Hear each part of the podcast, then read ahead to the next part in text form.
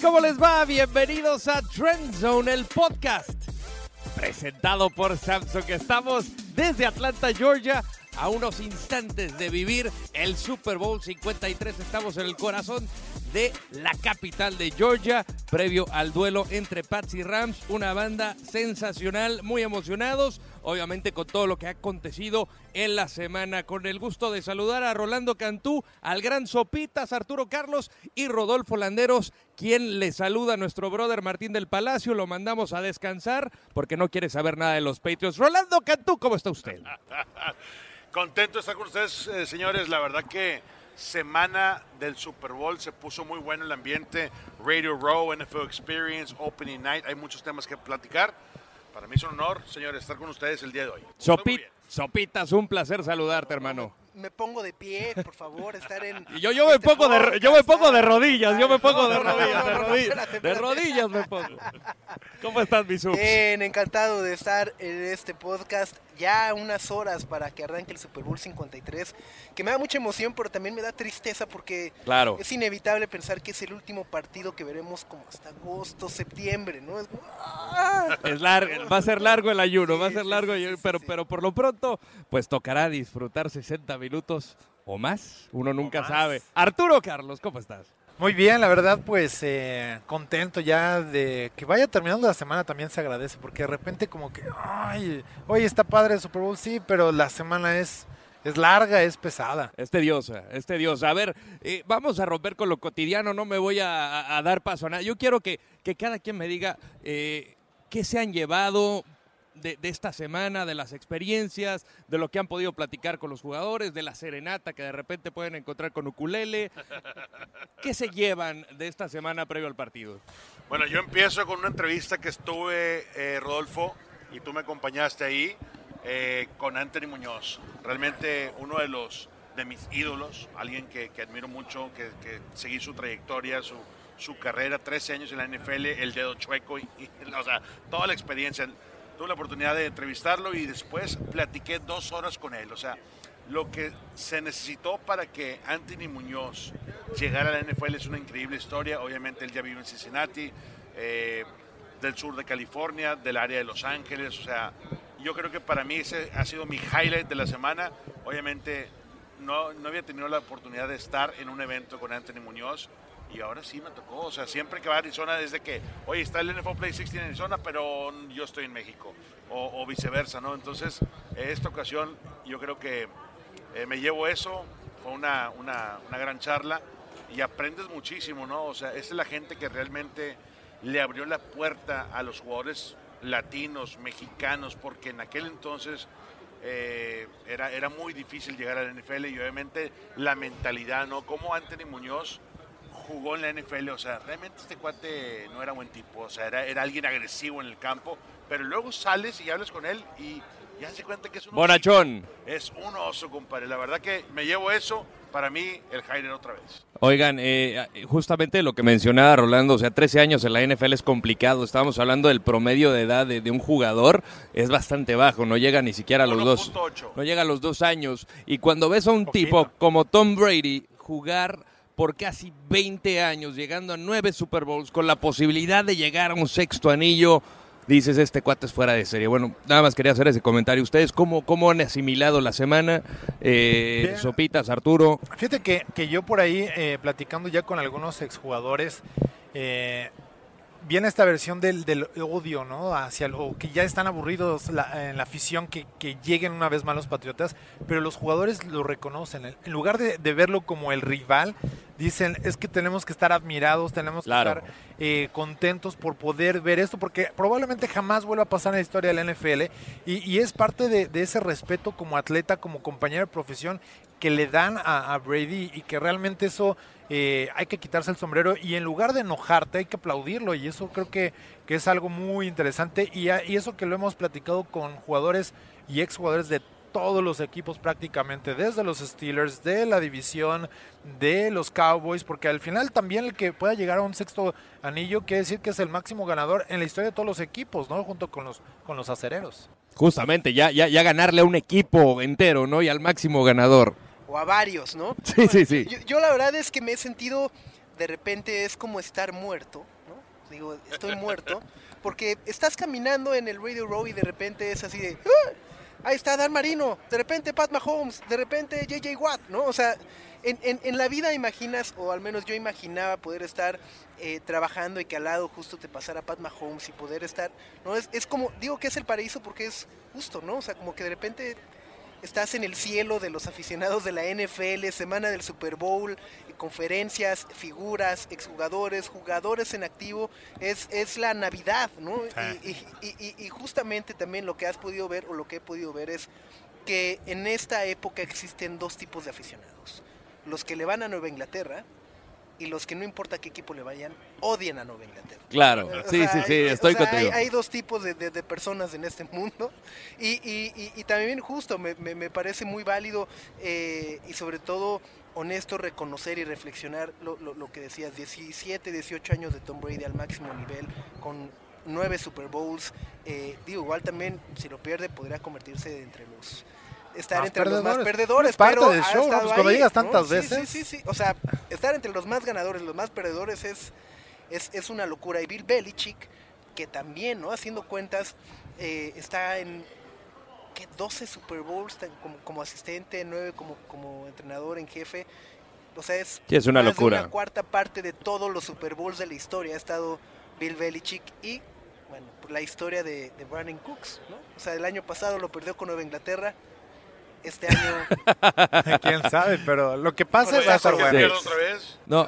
Más, no sé, no sé. Mira, yo, yo estoy Pero con, ganándolo y perdiéndolo es una buena historia. Sí, claro. yo, yo estoy con, yo estoy con sopitas. Esta es, confieso, mi primer cobertura de Super Bowl y estoy como niño chiquito y, y- y te pones a, a ver desde el opening night. Primero la organización, obviamente, que se ha vuelto un show este primer día, luego el día de medios, el, el estar cerca que de sobre la... el Opening Night estuve en la, en la reunión de reporteros o de los escritores de la asociación. A nadie le gustó. No, todos eh, decían, no, es que entonces ya no tenemos que ir. Y, y dice el presidente de la asociación, no, es que nosotros somos parte del show. O sea, nosotros ya somos también Claro. los del zoológico. Claro. Porque incluso Brady decía, oiga, no está, no hace mucho ruido aquí, no, o sea, se sienten cómodos y todos, pues no. No, aparte Pero- que la música, o sea, está claro, punchis, punchis, es, una fi- es dándole. un show de televisión ya. Y, y, o sea, y realmente te peleas. Rodolfo le tuve que hacerle, con, compadre, corrimos. Abriste, abriste La línea, paso. la abrí línea. huecos, compadre metió el micrófono para poder este, eh, captar algo. Oye, pero lo que es ¿eh? increíble es como muchas reporteras pasan, pero mejor que Todd Gurley, ¿eh? Claro. Todo el mundo, digo, le- eh, pásale, sí, les abren hasta ahí. adelante. Yo a la, a la próxima planeo hacer lo mismo. Ah, Voy a, voy a, algo se me va a ocurrir para que me digan maestro con permiso.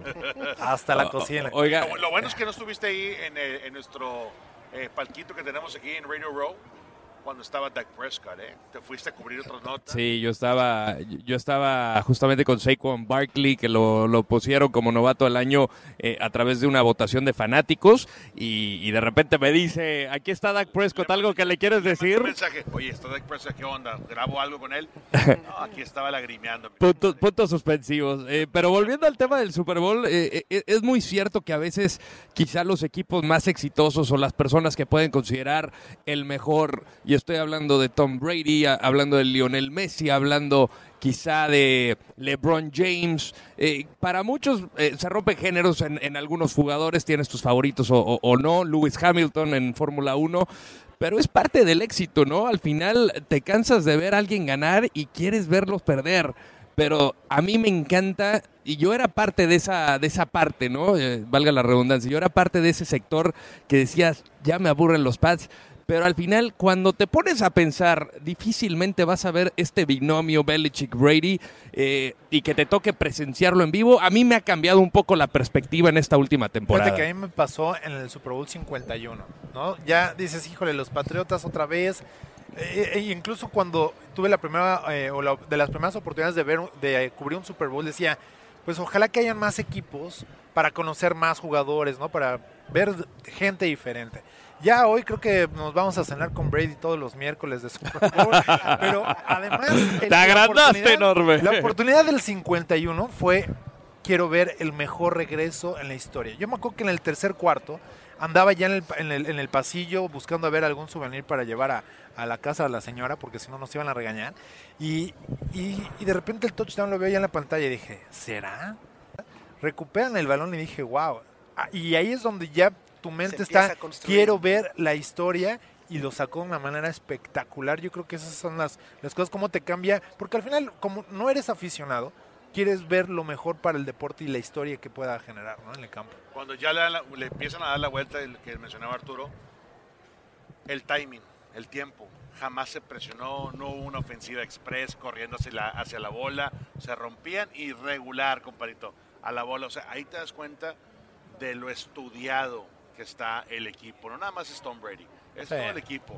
Este equipo eh, está armado. La bien. atrapada imposible de, O sea, de Edelman. Vol- Voltearon la presión, ¿no? De ser ellos los, los, los, los presionados, acabó siendo Atlanta los que, los que se Pero dile armaron, bajito, ¿eh? ¿no? porque nos están Sí. escuchando unos, unos cuantos aquí en Atlanta. Ya nos, ya, nos, ya nos echaron ojos así de... O sea, empezó, Atlanta empezó a, cor- a- a lanzar la bola, algo que no se le había Eh. dado, y porque estaban corriendo de manera muy efectiva.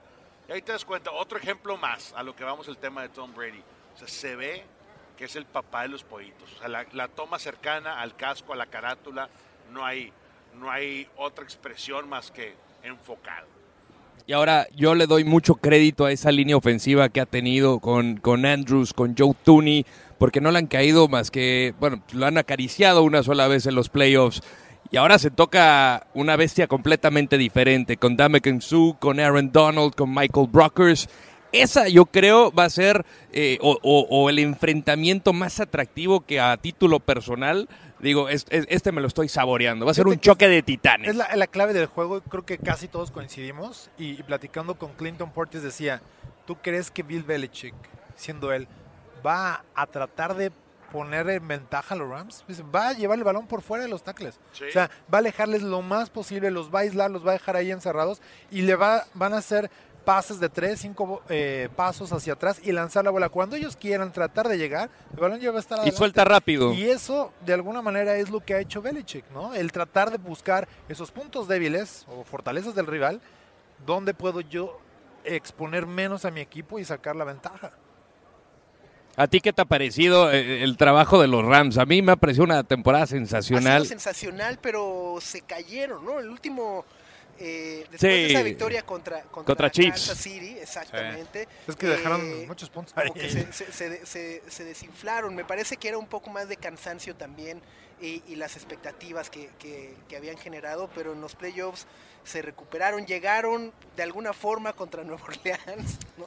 Llámenle suerte, llámenle mal arbitraje, llámenle destino, pero lo, lo lograron. Y, para muchas personas en Atlanta también que me ha tocado platicar en la calle, lo ven justo como un cambio generacional en la NFL, ¿no? O sea, como que ven justo a un, entrenador de 33 años, a un coreback de 24 años, y por no enfrentando a, a los legendarios, a Belichick, y dicen, bueno, pues es que este podría ser justo el cambio de estafeta que tanto hemos estado esperando eh, en la liga. Ahora, de eso a que lo logren, es, es A- un gran aún, salto. aún ganando los Rams, yo creo que esa, ese cambio generacional, que aparte la historia es extraordinaria, que sea otra vez contra los Rams, Tú sabes pero no, que van a regresar. Brady va a regresar, claro. va a regresar uno o dos años más durísimo. Bueno, y, y- Toda la y- y- temporada. y- y- Dijo que va a jugar hasta los 45 años. Y, y- y los Rams, por el otro lado, pues también no hay que perder de vista que este es un equipo que fue armado para llegar al Super Bowl, ¿no? O sea, no, no está pensado a dos o tres años. Es, Echan toda la se van a encontrar con el tope salarial, van a tener que dejar eh, ir a jugadores clave y a ver, y ahí es donde empieza el reto y lo que hay que admirar de los Pats, esta forma de, de reinventar al equipo, de hacer los ajustes necesarios tanto en el draft como en la agencia libre para cubrir los huecos que te ves obligado a dejar. Decían como Rolando, puso toda la carne en el asador. Pero aparte, qué bien le caería a los Rams para el mercado en Los Ángeles ganar este juego. Porque sí. han llevado poca gente al estadio. Es el equipo que menos vende boletos en cuanto al paquete de temporada. Evidentemente esto, porque el estadio va a ser precioso, pero eso no te lleva aficionados. Claro. Sí. Y este campeonato no nada más le da la fortaleza a los Rams de ganar ese mercado, sino que también le pega a los Chargers durísimo. ¿eh? Es un mercado grande porque te acuerdas cuando eh, construyeron el MetLife en, en Nueva York, Sí. no se llenaban los PSL, los Purchasing Licenses, o sea, no encontrabas quién depositara lana para el derecho de comprar boletos. Tienes toda la razón, ese estadio va a ser único, el mejor en Los Ángeles, porque no nada más va a tener la capacidad para, para eh, los juegos de la NFL, tanto de Chargers y Rams. si los Rams logran este año, olvídate. o sea, Imagínate qué tan fuerte ahí- es el señor Rodolfo. Landeros que ahí va a poner su oficina ya. ya, ya está en pláticas, ya está en pláticas. Pero, pero sí, ¿no? O sea, justamente Marcus Peters hablaba al respecto. Este tipo de partidos son los que te ponen gente en la tribuna, los que crean afición, cercanía con el equipo. Porque logras un Super Bowl y, y- y muchos pequeñitos que, que lo ven en la tele y dicen es mi ciudad, representa Inglewood, representa California, con, eh, con, un, con, un cuate que salió de California de novato, por ejemplo, el caso de Jared Goff, y, y- y creas ese vínculo interesante y luego tienes una nueva casa para, para ponerle la cerecita en el pastel. Si llegan a ganar y con una especie de revancha, porque obviamente eh, no les tocó ver aquel partido contra los Rams de San Luis, pues digo, igual iban a decir, ok, ellos me ganaron en el pasado a pesar de que no era mi ciudad, pero ahora les quiero ganar y les ganamos y ya es revancha y este es mi equipo y ya, ya ahí te- vamos con ellos a full. Todo eso, eso es lo que tiene la gente. La gente está de que, ok, ese equipo se vino de. Estaba en Los Ángeles, se fue a San Luis, regresaron. O sea, realmente es mi equipo. O sea, Pero están la identidad. Con, Incluso, fíjate. con, con decir, oye, puede ser, con esto, olvídate, ganando su Pro 53, haz de cuenta que acabas de darle. eh, o sea, a- al clavo. Esa es la realidad de las cosas. Eric Dickerson platicaba algo sobre eso, y es que en Los Ángeles jamás pudieron ganar un Super Bowl. Entonces, además que los Raiders sí lo hicieron, Sí. por eso hay una gran afición todavía en Los Ángeles por parte de los Raiders, ese, ese fenómeno es ideal para, para poder recuperar es- o tomar mejor el control de la ciudad. Es la batalla de Los Ángeles ahora. Prácticamente. Oye, ahorita que hablamos de nuevos estadios, me llama mucho la atención justo ver que había de repente eh, stands y reuniones para ver el estadio de los Raiders, Ajá. ¿no? Que también Claro. saben dónde van a jugar en el 2020. Ya te están vendiendo también el, el- el- el season ticket del 2020 cuando todavía no tienen ni idea de dónde van a jugar en el 2019. Ah, pero el chiste es hacerle negocio. De hecho, están en mi hotel, ahí abajo, y pusieron una oficina que eh, habrá que, que ir para... Saludos al señor Davis. Oye, pero eso va a estar padre, ¿no? Sopitos, oye, imagínate, te- vamos a Vegas. Vas a Vegas, te deschongas, vas al casino. Oye, pierdes en el casino de repente, señor. Sopitas perdió tanta lana, ahí le va, unas cortesías en- en la yarda 50. Vayas a disfrutar, a, curar, a curársela al estadio. Claro. Va a ser un negociazo. o sea, Claro. si hay una ciudad que tiene el hosting, es Vegas. Y estás arraigando Y la también. NFL es eso. Estás arraigando también a, que se pueda volver una ciudad deportiva, como lo hicieron los Golden Knights en hockey. Llegaron en su primera temporada a la Stanley Cup, no la ganaron, pero, pero estás ¿verdad? creando afición y tienes un equipo que está cerca de Oakland, entre comillas. Muchos se van a echar el viaje. Otros, vuelo luego de No hay- no hay 60, impuestos, 70 no hay dólares. sales tax, bueno, no hay state tax Ajá. para los jugadores, entonces muchos se van a ir a vivir, Claro, eh, estoy seguro. Está durísimo, digo, hay que, señor Rodolfo Landeros se la pasa quejándose. Ah, deja, no. deja la mitad. Esos impuestos ahí se van, no, no, no, no, no. Pero, pero el tío Sam no perdona. Eh, hablando un poco de Jared Goff, muchos eh, jugadores con los que tuve la oportunidad de platicar, uno de ellos, Akib Talib, eh, destacaba la capacidad de mantener y aguantar vara con los nervios, sobre todo en ese partido de Nueva Orleans.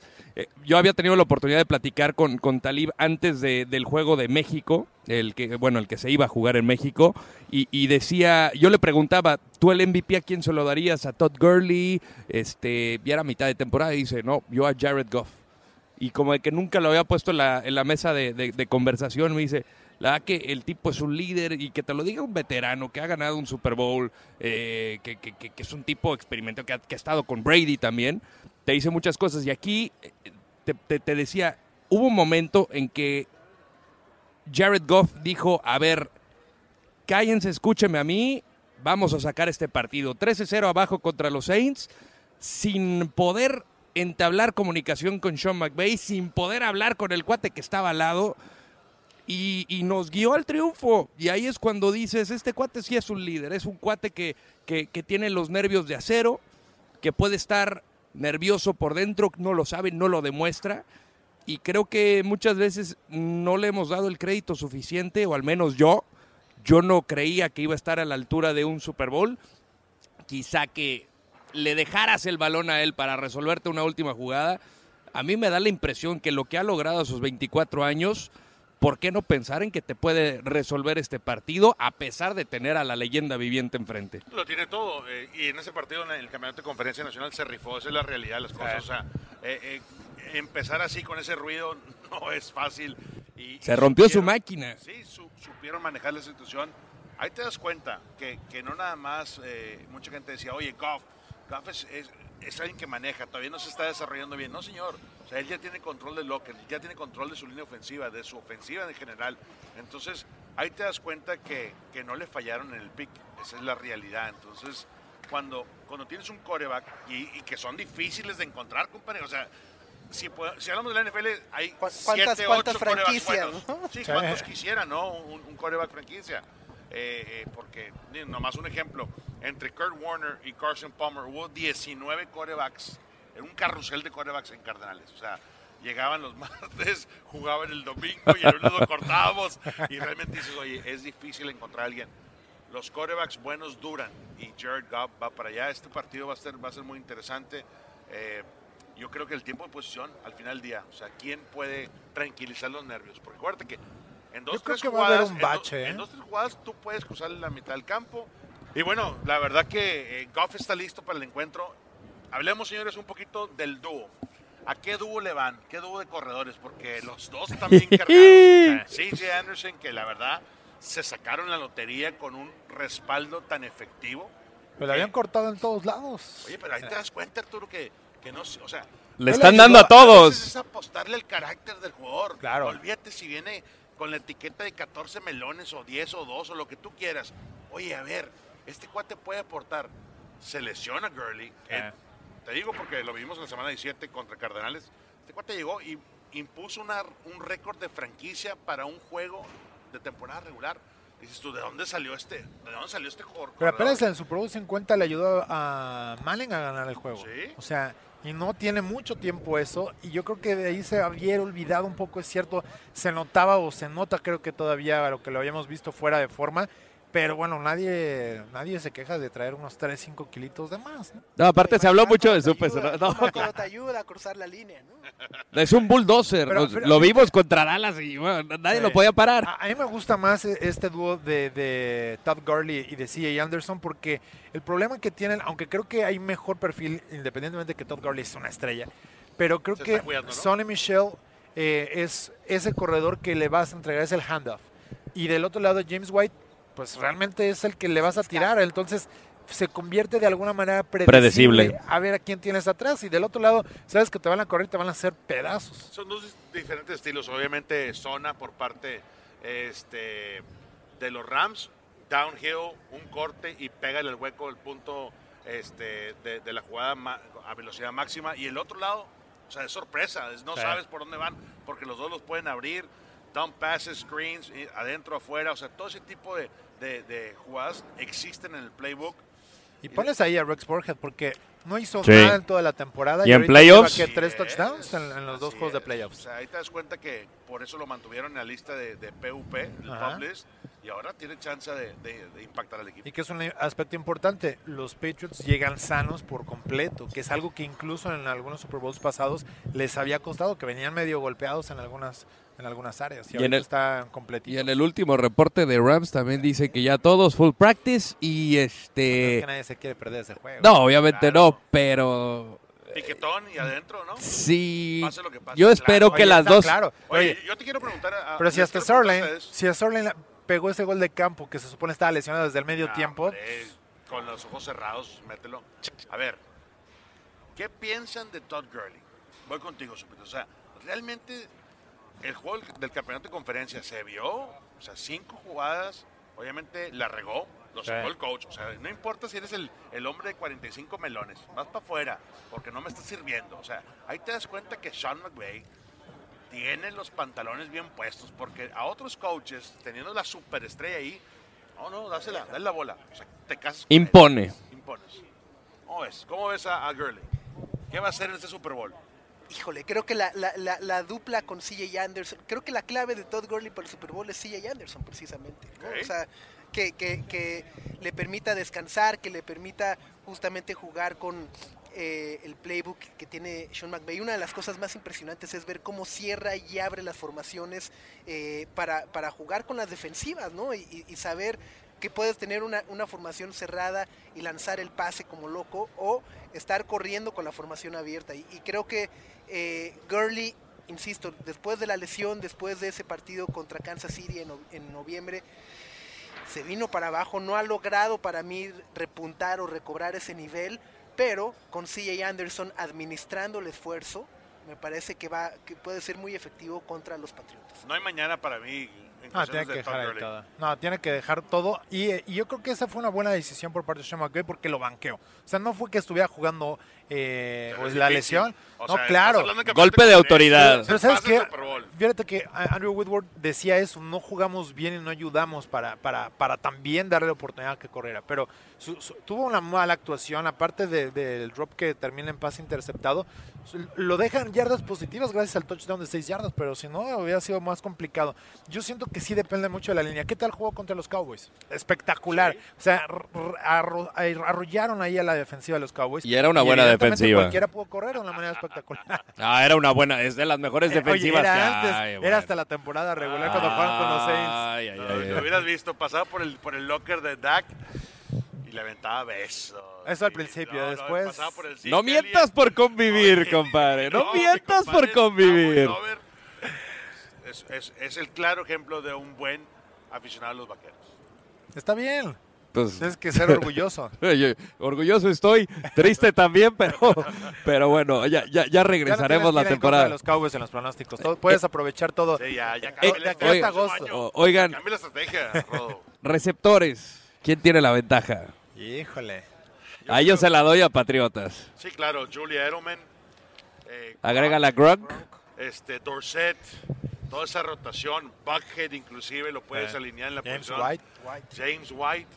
Eh, es que hay, hay, hay tanta química ahí, o sea, estos cuates no, no nada más tienen... Hay desde- conexión. desde- Porque yo creo que a talento yo me iría, eh, a pesar que no está Brandon Cooks y me Wood. iría con, con- con el equipo de los Rams. Pero evidentemente funciona como relojito el juego aéreo con No los falla. Patriots. No, y le agrega, si, si hubiera estado quitando la situación que tuvo Josh Gordon, o, o sea, ahí hubiera sido todavía inclusive otra amenaza más potente. Ahí te, ahí te das cuenta, o sea, tienes a Josh Gordon, no tienes a, a cualquier talento, o sea, Sí. tienes a un jugador que puede convertirse en superestrella, pero no encajas aquí, adiós. Y en, y en un punto crítico, o sea, dices tú, a ver, me puede ayudar, lo, lo aguanto un poquito más, o sea, aguanto lo que está pasando fuera del campo y me quedo con él y, y- y trato de, de- de cambiarlo o, o adiós. Esa es la, la forma donde se separan los pads también, porque muchos de los equipos, inclusive los Cowboys, de repente dicen, bueno, eres, eres un desastre por fuera, pero me- te ocupo aquí adentro y te, te voy a aguantar. Y aguantan. Sí, Y la verdad, Belichick siempre ha tenido, y le, le preguntaron en la semana eso, ¿no? El- cómo ha logrado eh, mantener y renovarse, y ma- o sea, que el equipo siga siendo efectivo con los cambios. Y todavía pregunta Belichick, ¿de jugadores o de los coaches? Y le dice la reportera, ah, pues de los dos. Entonces todavía se le puso más complicado y habló de, de lo difícil que es traer jugadores, porque yo creo que es lo más complicado. Los coaches, como sea, los vas formando. Y cuando ya no los puedes aguantar porque tienen que crecer profesionalmente, se van. Pero los jugadores yo siento que es todavía más difícil. Y ahí han estado los resultados. Entonces, estamos claros que Patriots ahí lleva mano. Falta Cordell Patterson, ¿no? Que también ser Patterson, una sí, que... jugada sorpresa. No, y además que corre... equipos especiales, Hace todo. puede participar. Johnny Hecker, a mí me ha encantado. Ah, yo pensé que ibas a poner a, a, Hacker de, de quarterback. Sí, sí, sí. Él destapó el Oye, juego para los Rams. fue, fue la clave. Increíble, ¿no? Entre él y Gurley lograron acortar distancias antes Johnny del halftime. Hecker Es el pateador de despeje mejor pagado que hay en la Sí. Y estuvo involucrado previo a ese partido en cinco jugadas por pase y una por tierra. O sea que algo tiene planeado. Y también le preguntaron a Belichick. Pero Sí. Faso, pero el coordinador de equipos especiales, mis respetos. Sí. El año pasado puso al regresador, al pateador y al de des- bueno, al, al- sí, al pateador y el de despeje, a los tres en el Pro Bowl. Y este año mostró que hay habilidad para poder sorprender y créanme que vamos a ver jugadas de truco en los equipos especiales. Y en los dos, ¿eh? Belichick dijo que también igual y hasta un Philly Special no lo descarta. Pero nada más que ahora sí sí, llega ahora la sí, ahora sí que lo suelte bien. Está Se viendo vio- se vio que- que la. Sí, la Sí. verdad que, que le faltó Ahora, le, pre- le preguntaron también a los Rams si podían elaborar un Philly Special. Decía, no, Goff no la puede atrapar. está un poquito más, li- el más limitado. Pero bueno, pues eh, ya prácticamente llegando al final, es momento de pronóstico. Momento de mojarse. A ver, comienzo contigo, Arturo. Híjole, yo creo que decía hace ratito que va a haber un bache. Creo que eh, el juego va a caer un rato, por ahí de un cuarto, en no tener puntos, en las defensivas dominando. Y creo que eso va a hacer que al final no hayan tantos puntos. Pero yo me quedo con un 27 a 23 en favor de los Rams. Sopitas. Wow. Yo creo que Brady y Belichick no pierden dos Super Bowls seguidos. Eh, creo que va a ser la, la- la experiencia de, de este dúo, le va a poner la presión a los Rams y me voy con los Patriotas 35-33. Compare. Uf. Bueno, este, yo voy Pats. Creo que eh, comparto el comentario de Sopitas. No hay equipo con tanta experiencia que, que se vaya así sin ganar un Super Bowl. Eh, marcador final 33 por parte de los Pats. 21. Uh, o sea, amplio. Arriba de 10, Dominado. arri- así, así. Doble dígito. Doble ¿eh? dígito, jugada defensiva, porque el que menos espera es un high tower, algo, a un balón, provocando un balón suelto, recuperándolo, o sea, algo que, que digas tú, la defensiva marcó la pauta, pero como quiera el MVP se lo lleva Tom Brady, porque es Tom Brady. A mí me, me encantaría que, que se levantara por la ciudad. Obviamente simpatizo, pero no, no, no soy casero, no, no voy con Los Ángeles por, por ser chaquetero. Eh, pero sin embargo, creo que al final la experiencia, el legado va a ir en aumento y eh, será un partido de muchos puntos. También lo veo en los 30, pero cerrado. Yo creo que va, va a ser entre 3 y 4 la diferencia y el MVP va a ser Tom Brady. Ahí está. Pues vámonos que se nos Vámonos. acaba el tiempo. Espantan, espantan, espantan. Debe ser. Bueno, a nombre de Rolando Cantú, del Gran Sopitas, Arturo Carlos, soy Rodolfo Landeros. Gracias por acompañarnos en Trend Zone, presentado por Samsung. Y no olviden seguirnos en redes sociales, arroba NFL Español y arroba NFL MX. Nos escuchamos la siguiente semana. Muchas gracias. Hasta la próxima.